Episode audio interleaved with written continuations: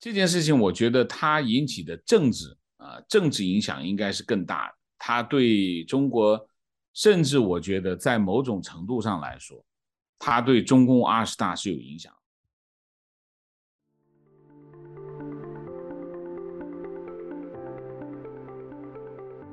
欢迎来到四零四档案馆，在这里我们一起穿越中国数字高墙。今天我们关注北京四通桥现巨型抗议标语。十月十三日，在中共二十大召开前夕，北京市海淀区北三环西路四通桥一处高架上惊现抗议标语，两条白底红字的巨型横幅相隔着四通桥的蓝色指示牌悬挂着展开，较长较大的一条横幅上写着两排文字。不要核酸，要吃饭；不要风控，要自由；不要谎言，要尊严；不要文革，要改革；不要领袖，要选票；不做奴才，做公民。而另一条短横幅上则写着反袭内容：罢课、罢工、罢免独裁国贼习近平。根据网络上流传出的照片，抗议现场的高架桥上升起了滚滚浓烟，有网友猜测是横挂标语的抗议者自焚所致。后经其他视频证实，浓烟是由抗议者点燃轮胎所致。从流出的现场拍摄视频中，我们还能够听到抗议者使用了高音喇叭反复播放横幅中的文字内容。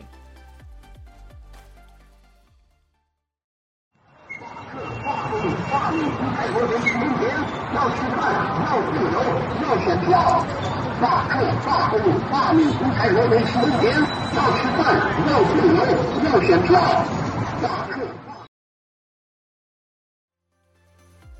该事件在中文互联网上迅速引起热议，大量记录当时现场情况的视频和图像被传播。同时，中文社交媒体上有一段被传是拉起横幅的勇士被警察逮捕后在警车中拍摄的视频也被传播。而根据目前最新的视频显示，四通桥现代附近有许多警察在现场值守维稳。讽刺的是，常被中国百姓诟病为效率低下的警察系统，在对待抗议的事情上反应神速。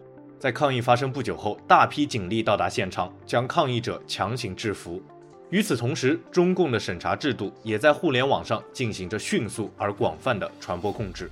截止发稿前，中国数字时代编辑经过测试发现，社交网络上主要敏感词包括四通桥、海淀、勇士，而此后审查规模快速扩大，敏感词匹配范围更为模糊。目前，微博已将桥、北京、勇敢设置为禁搜词。仅蓝 V 即机构和媒体账号发言可见，敏感度极高。此前有大量微博用户向勇敢的人的致敬，微博一度将勇敢的人禁搜，而随后则更加严厉地禁搜勇敢，将其覆盖。此外，其他的社交媒体网络立即对该事件进行审查，目前已有多个平台已将四通桥设为禁搜禁发。此外，海淀勇士在微博遭禁搜。横幅、条幅、标语等在微博的搜索结果遭到筛查，不要核酸、要吃饭等横幅文案在各平台均无法搜索到相关内容。目前，豆瓣小组无法获得四通桥的搜索结果，但通过搜索引擎外部检索发现，实际上有大量相关内容，由此可以确定被设置为禁搜。而在知乎搜索四通桥，仅能获得无关结果，百度则将四通桥的搜索自动补全彻底关闭。有网友尝试在微信群转发相关图片，结果遭到禁言二十四小时的处罚。更有许多网友因在朋友圈或是微信群传播讨论相关内容，遭到不低于二十四小时的封禁处理。最严重者遭到微信账号永久封禁。尽管关于四通桥抗议的内容遭到中共的大规模封禁，有不少墙外网友盛赞抗议者的巨大勇气，同时也对他的安危表示强烈担忧，希望不要出现最坏的结果。有网友联想到了另一位于二零二二年一月在深圳罗湖举牌反袭的勇士，而当时那位罗湖勇士在被捕后下落不明。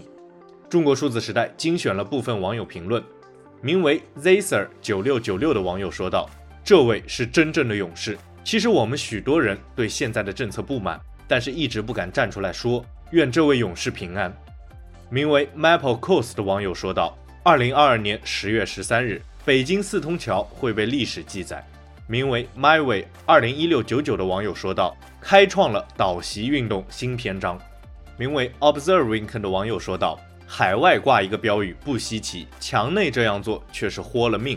还会牵连所有的家人，真的勇士。